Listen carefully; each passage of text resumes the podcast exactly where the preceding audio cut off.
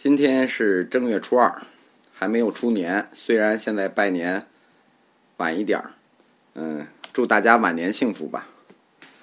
呃，因为这个过年打扫卫生把腰给扭了，所以出不了门儿，就给大家随便讲点玩的听一听。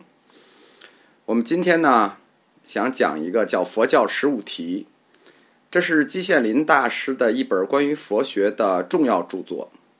我们来重读一下这本书。季羡林呢，他是以国学大师著称于世的。其实这是个误解。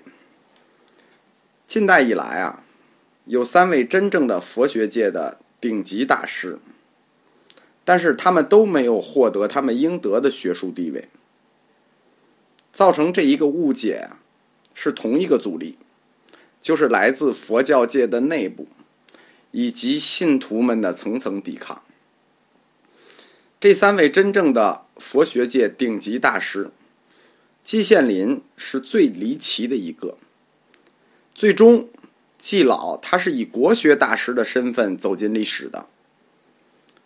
究其核心原因，就是他的这本书《佛教十五题》造成的。原书呢，又叫《佛教十六讲》。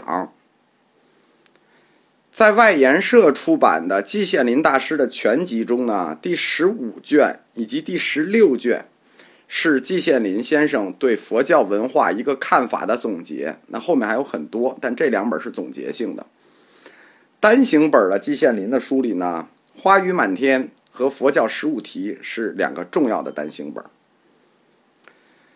佛教十五题》这本书，它成书特别早，影响很大。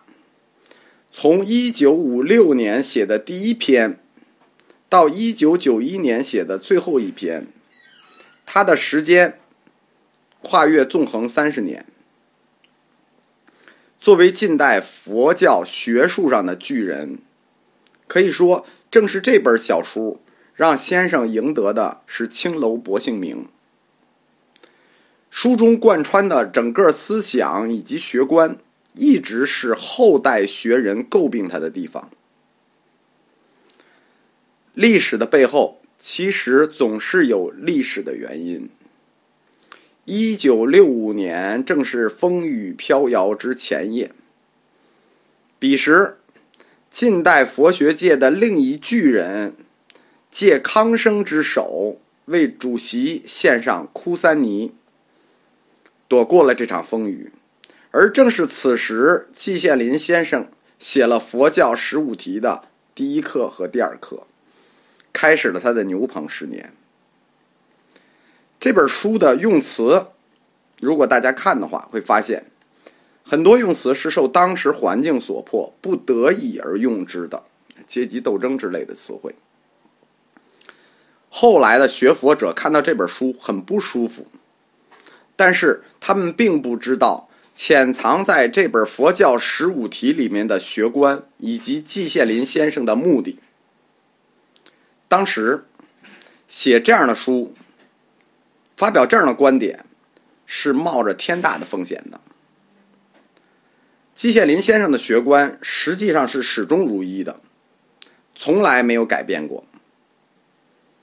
如果不了解整个佛学史，不了解整个佛教哲学史，大家是不会理解季老的拳拳护教之心的，这让我想起来历史上著名的天然丹霞，就是烧佛的那个丹霞。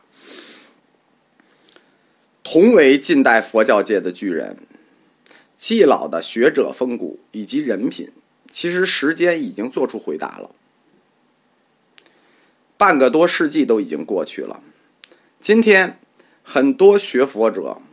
认为《季老》这本书是一本反佛教的著作，甚至成为外道第一书。佛教界内部呢，众志成城，都称这本书为佛学外道，说季老是借大师之名攻击圣教。这是书没读好。这本书是季老研究佛教五十年提出的几个关键性问题，既有普及作用。也指出了佛教研究的一些新方向。当然了，我们必须承认，季羡林先生也是有其局限性的。正如他自己所说，这些观点写出来，就是请方家指教的。我是没有能力指教，以我浅薄的这个佛教历史和佛教哲学的知识，春节期间帮大家重读一遍这本《佛教十五讲》，希望大师的精神呢不会淹没在荒烟蔓草之间。这以上呢就是我的一个。读书序言吧。下一课我们开始讲佛教十五讲。